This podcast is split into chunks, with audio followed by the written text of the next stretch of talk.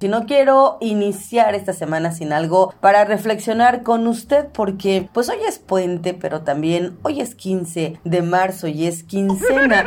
Entonces tengo que platicarle que en algunos países como en Chile, Guatemala, México, Colombia, Venezuela y también incluso Panamá, se utiliza el término quincena para referirse al pago de la mitad del salario mensual que recibimos como trabajadores. Este pago se hace el día 15 y el día 30 de cada mes. Este pago podrá hacerse incluso previo a algunos días antes del 15 o antes del 30. Por ejemplo, hoy que es un día no laborable, a muchos les pagaron desde el día viernes, algunos nos van a pagar el día de hoy porque ya lo hacen a través de transferencia. No lo sé. Lo cierto es que este término de quincena se empieza a utilizar en España a mitad del siglo XX y pues nosotros hoy vamos a cobrar las personas que trabajamos con la finalidad de tener un recurso para poder estar bien, para poder cumplir con nuestros gastos, con lo que queremos, con lo que necesitamos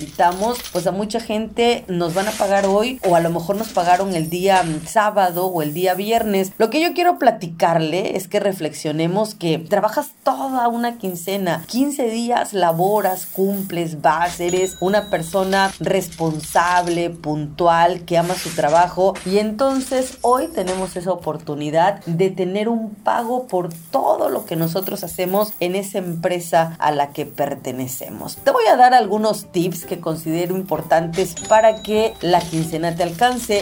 Dicen algunos especialistas que la quincena realmente te alcanza para 12 o para 13 días, pero pues nosotros tenemos que hacer que alcance para los 15 días que tenemos que vivir. Algunos consejos serían descarbarle a la alacena, o sea, checar qué es lo que sí te hace falta y lo que no. Muchas veces vamos al súper, pero antes no checamos en la casa y compras de más cosas que tienes. Aguas con eso. También importante evitar tentaciones. O sea, si usted sabe que en un súper ponen pues un montón de ofertas, pero que no son algo que necesite. A mí me ha tocado ir. Ayer fui al súper y vi que había desde albercas inflables, desde trajes de baño, habían pelotas, habían un montón de cosas que yo no necesito, pero que, que es una tentación porque me pongo a pensar, ya viene la Semana Santa, a lo mejor voy al río, a lo mejor voy a una es una tentación. Entonces, aguas, ¿eh? Busquen algunas de las ofertas que hay en los supers